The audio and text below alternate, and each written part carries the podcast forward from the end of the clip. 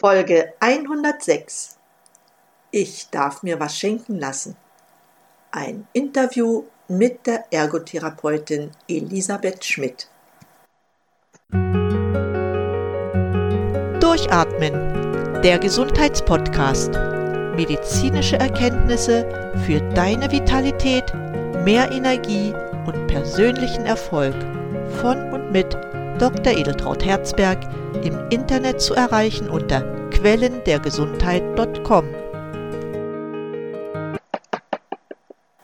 Herzlich willkommen zu einer neuen Folge von Durchatmen, dem Gesundheitspodcast. Ja, heute habe ich ein ganz spannendes Thema, weil es geht in die Praxis. Ich habe heute eine Ergotherapeutin zu Gast. Es ist Elisabeth Schmidt. Elisabeth Schmidt arbeitet schon einige Jahre in dem Beruf und sie hat eine spezielle Methode entwickelt. Doch vorweg ein paar Worte. Bei Elisabeth geht es im Wesentlichen um Schlaganfallpatienten. Ja, es ist ziemlich häufig, dass Patienten, dass Personen einen Schlaganfall erleiden.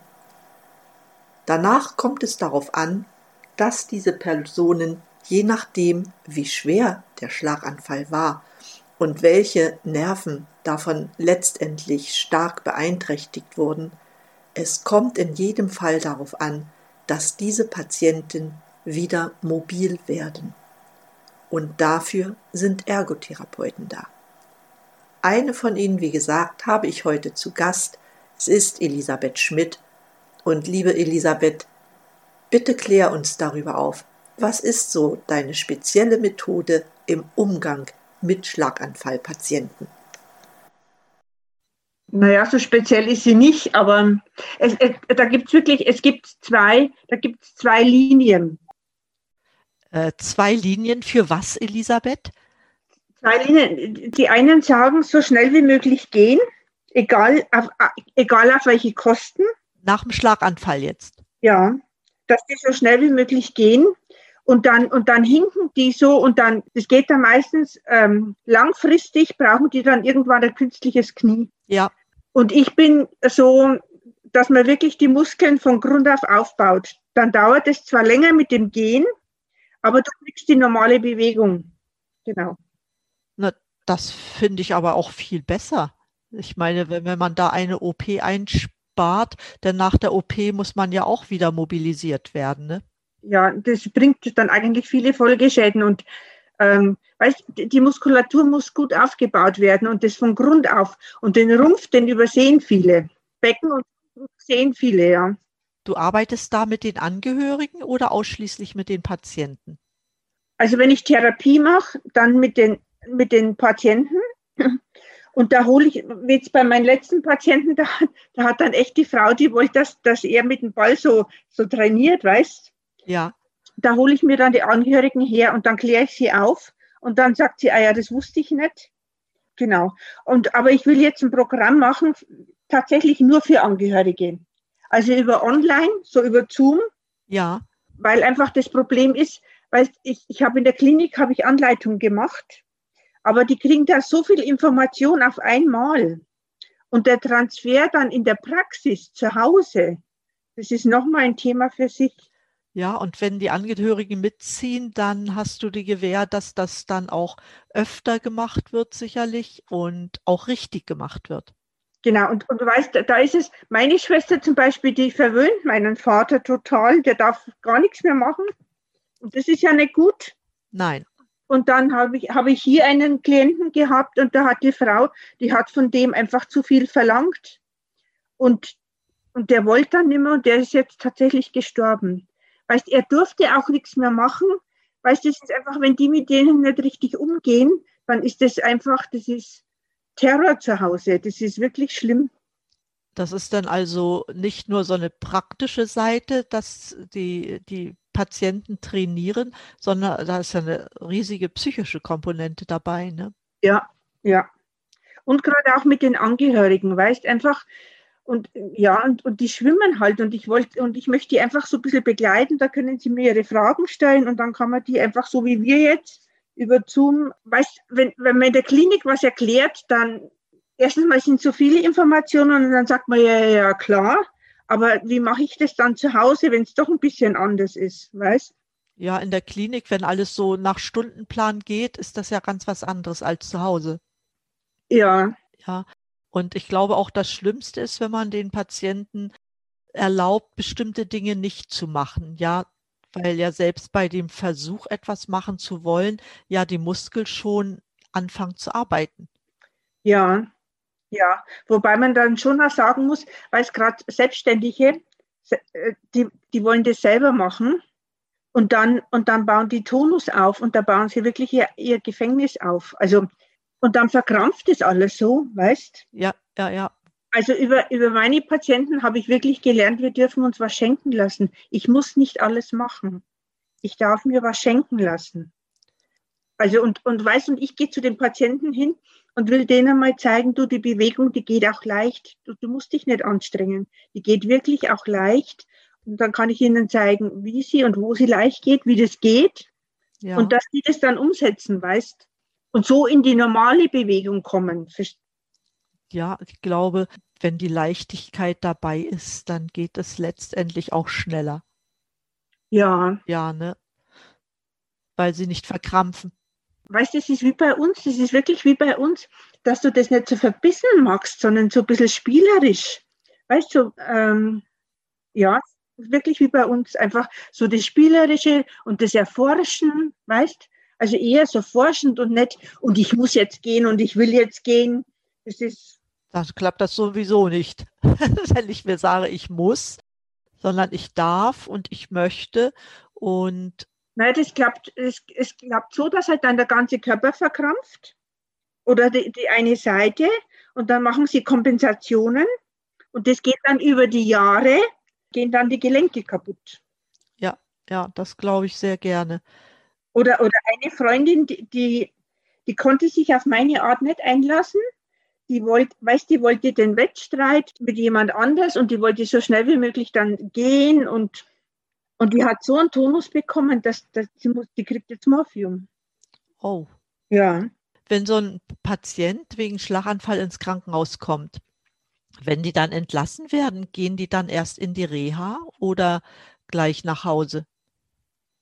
Ja, die kommen zuerst in die Akutklinik und, und dann kommt es darauf an, weißt wie stark der Schlaganfall ist. Und, und in der Regel kommen sie dann in eine Reha. Und da, wo ich gearbeitet habe, das ist, äh, da ist die Reha, die beginnt da schon mit der Intensivstation. Also die sind da noch bewusstlos. Ja. Und dann fangen wir schon mit der Reha an. Oh, das ist aber gut, ne? Mhm. Dann kriegen die auch, wenn Schmerzen sein sollte, das gar nicht mit. Doch. Ja. Ja. Das kriegen die schon mit. Das kriegen die schon mit das, das, lernt, das, das merkst du dann über die Atmung, über, über Mimik oder Herzschlag. Ja. Oder, oder dass sie zu schwitzen beginnen. Also, aber das Gute ist, manche sagen, manche sagen, oh, was tue ich als Ergotherapeut auf der Intensivstation? Ich gehe da schon gern hin. Weißt die sind da noch, die sind nur nicht so bei Bewusstsein und dann können die nur nicht so und dann will ich denen schon mal die normale Bewegung zeigen. Weißt du, dass das Unterbewusstsein das schon mal weiß? Ja. Und dann, und dann kommst du schneller in, in das Leichte, weißt du? Weil das, das finde ich gut, ja, weil, weil wenn das Unterbewusstsein mitarbeitet, ist was Besseres kann es eigentlich dann gar nicht geben. Da hast du recht. Ja, genau. Genau. Manche sagen, äh, die kriegen ja da eh nichts mit. Und ich behaupte doch, das Unterbewusstsein kriegt es mit. Und du kannst da die normale Bewegung schon anbahnen. Weißt du, du machst da schon Vorarbeit. Ja. Und wenn die dann aufwachen, dann ist die normale Bewegung schneller da. Und die gehen gar nicht so in das Verkrampfen. Sag mal, diese Therapie, machst du die nur manuell oder hast du auch Hilfsmittel? So ein Ball hattest du ja jetzt schon erwähnt. Mm, also ich mache vieles mit den Händen. Ja. Ich mache vieles, weil da geht es ja wirklich um Muskelanbahnung ich, ich will den Muskel so aktivieren, dass der, dass der den Reiz kriegt, dass der aktiv wird, weißt du? Ja, ja, das kriegst du mit den Händen besser hin als mit irgendwelchen Hilfsmitteln. Weil du ja dann auch Gegenwehr oder so spürst, ne? Genau, das spüre ich sofort und dann höre ich da sofort auf und, und, und lenke das wieder in die richtige Richtung, ja. Das finde ich ganz spannend, was du da so machst. Hast du viele von, von diesen Patienten oder machst du ausschließlich äh, Schlaganfallpatienten? Schlaganfall und Schädelhirnverletzte, genau. Aber so viele habe ich gerade nicht, weil, weil ich gar nicht dazu komme. Also, das ist ja auch sehr zeitaufwendig, ne? Das geht, aber ich habe ich hab gar nicht, ich habe gar nicht so viel, ich, ich habe gar nicht so viel Luft, weil, weil ich ja auch für den Heinz da bin. Ach so, ja klar, ja klar, das darf man nicht vergessen.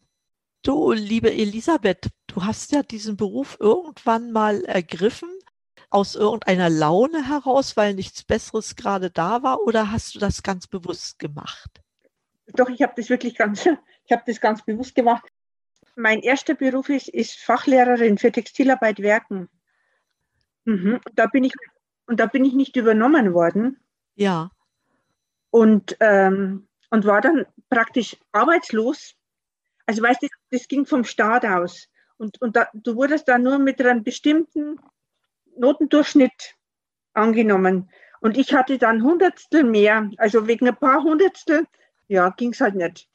Und dann war ich, ich war dann praktisch Hilfsarbeiter, weiß ich hatte ja, du hast ja dann in Deutschland, ich habe zwar, ich habe viele Ausbildungen gehabt, aber letztendlich war ich trotzdem Hilfsarbeiter, genau.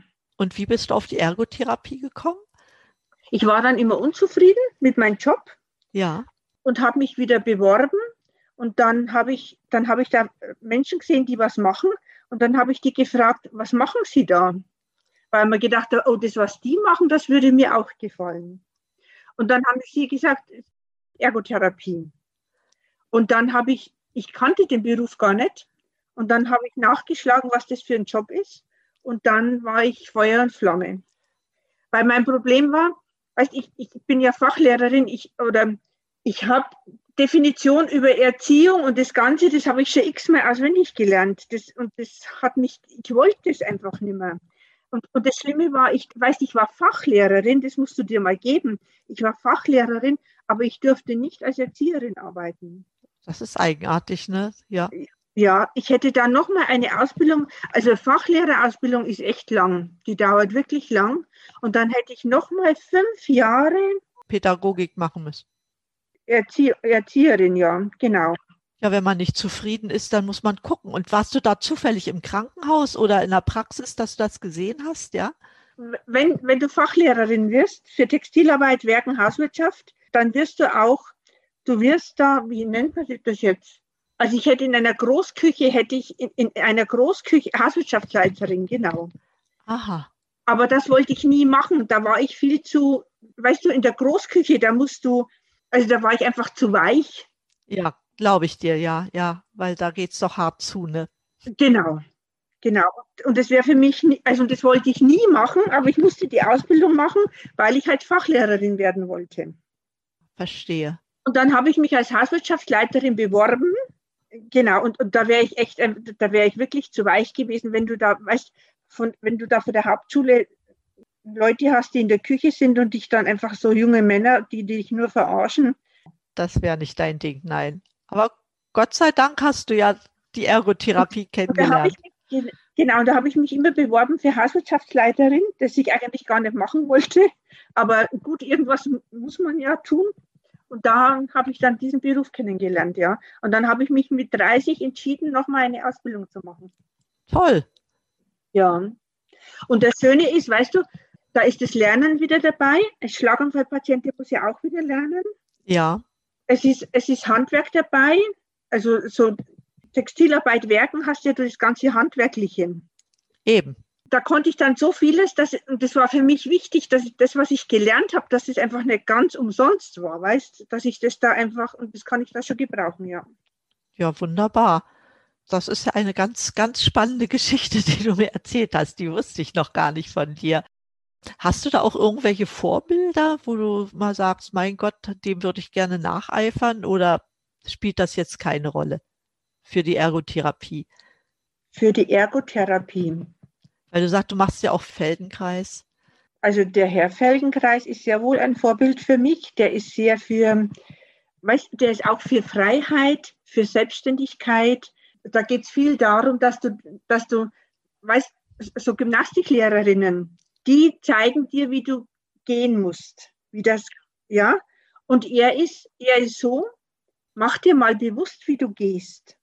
Und ist das die leichte Form oder tut dir da was weh oder geht es noch leichter? Ja. Und da suchst du dann selber den Weg, dass es leichter geht. Also weißt du, der legt ganz viel Wert auf deine Selbstständigkeit. Aha. Hast du ihn persönlich kennengelernt oder? Nee, der, der, ist schon gestorben, aber das ist eine ganz interessante Persönlichkeit. Der ist in Russland, glaube ich, geboren, aber seine, seine Mutter, die war, oh, ich glaube, der war ein Jude oder irgendwie, Jerusalem, ähm, der ist da irgendwo ganz, und, und da ist er dann mit 17 Jahren alleine hin. Und, und das war ein sehr kluger Kopf. Ja, der hat Ingenieur studiert und was, der hat manches studiert. Unter anderem hat er auch die, die Atombombe erfunden. Und, und dann war der Zweite Weltkrieg und dann hatten sie den versteckt. Also mhm. der hat sich dann in, in Schottland wurde der versteckt und der hatte Knieschmerzen. Ja. Und auf diese Art und Weise, und denen war es natürlich dann langweilig, und da waren mehrere Wissenschaftler. Und die haben sich dann abends immer so Vorträge gehalten. Und da hat der sein Knie oder seinen Körper erforscht, damit er nicht, nicht so viele Knieschmerzen hat. Und er hat die Bewegung erforscht, wie sich kleine Kinder bewegen. Und das ist der Herr Feldenkreis. Also ich finde den total interessant. Und der legt ganz viel Wert auf ja, Selbstständigkeit, dass du deines machst und nicht weißt, was die Norm ist, sondern du machst deines. So. Also so die Freiheit. So, ja. Du erzählst da mit so einer Begeisterung von, das macht richtig Spaß. Da interessiere ich mich auch gleich dafür. Und das hast du ja auch extra alles noch gelernt, ne? wie, wie man da, oh ja, das ist eine sehr komplexe Ausbildung. Gibst du da auch Kurse? Ja, Gut, das ist so, weißt, das ist als Ergotherapeut, du, du bist ja da, du kannst ja da in, in so viel, in jedem Fachbereich, von Kindern bis, bis zu den Senioren in sämtlichen Fachbereichen kannst du arbeiten. Und wenn du als Ergotherapeut fertig bist, dann, gut, ich habe mich halt dann spezialisiert auf Schlaganfallpatienten. Ja, klar, das macht ja auch irgendwo Sinn. Gibt es auch, sagen wir mal so, ich frage einfach mal, hast du irgendein Buch, was du gerade jetzt liest, was vielleicht auch für mich oder jemand anders interessant sein könnte? Momentan höre hör ich, hör ich mir ganz oft Eckart Tolle an. Gute Wahl. Eckart Tolle, ja. Und zwar Die Stille spricht und jetzt. Ja. Und ich habe mir gestern ein Buch bestellt von Dr. Joe Dispenza, Sei übernatürlich. Ja, die Bücher kann man auf alle Fälle weiterempfehlen. Ne? Ja. Mhm. Und du sag mal aus, aus deiner Tätigkeit heraus, die du so machst, ne? Die meisten, die uns zuhören, sind ja, sagen wir mal so, nicht unbedingt Schlaganfallpatienten. Aber vieles gilt ja auch für, für relativ gesunde Leute, also die ohne Schlaganfall waren. Gibt es da vielleicht einen Tipp, den du da weitergehen würdest? Ja, also ich, ich habe wirklich schon vieles von meinen Patienten gelernt und eines ist, ähm, ich muss schon selber was machen, damit ich wieder gesund werde oder damit es mir besser geht, aber ich darf mir auch was schenken lassen. Ja, ich darf mir, ich darf mir auch was schenken lassen, ja. Das Leben, das Universum schenkt uns auch etwas, genau. Ja, das habe ich wirklich da gelernt. Und auch, Sorgen machen ist so ein Quatsch. Wir sind schon erlöst. Wir sind wirklich erlöst und wir haben, also das lerne ich jetzt auch immer, wir haben wirklich alles in uns. Genau, das lerne ich jetzt so. Ja. Ein sehr sympathischer Tipp, liebe Elisabeth. Dankeschön. Das war unser Podcast-Interview. Vielen lieben Dank, liebe Elisabeth, dass du mir für dieses Interview zur Verfügung gestanden hast. Es hat mir sehr viel Freude gemacht, mit dir über die Ergotherapie bei Schlaganfallpatienten zu sprechen. Und an unsere Zuhörer gewandt möchte ich vielleicht ergänzen, dass Elisabeth ganz ad hoc von mir faktisch überfallen wurde zu diesem Interview und deshalb vielleicht nicht alles so ist, wie du es sonst von meinen Interviews gewöhnt bist. Aber dennoch denke ich, die Aussage, was man mit Schlaganfallpatienten machen kann, dass man rechtzeitig und schon noch während der Phase äh, des Komas mit der Therapie beginnen kann, um wieder rechtzeitig eine Mobilisation der Patienten, der betroffenen Personen erreichen kann. Das war für mich sehr wichtig, das alles aufzunehmen und dir zu sagen. Ja, natürlich hoffe ich, dass du selber keinen Schlaganfall bekommst. Wir werden vielleicht in einer der nächsten Sendungen darüber sprechen, wie man hier vorbeugen kann, weil ich denke, das ist auf alle Fälle die bessere Alternative. Trotz allem muss man sagen, es ist keiner davor gefeit, einen Schlaganfall zu bekommen. Und wenn man weiß, es gibt gute Therapeuten und dann ist das doch schon eine ganz, ganz wichtige Sache. In dem Sinne sage ich dir für heute ganz herzlichen Dank für deine Zeit, dass du uns beiden hier zugehört hast. Ich wünsche dir wie immer, bleib gesund, schalte den Podcast wieder an und atme richtig durch. Deine Edeltraut Herzberg, heute mit Elisabeth Schmidt, der Ergotherapeutin.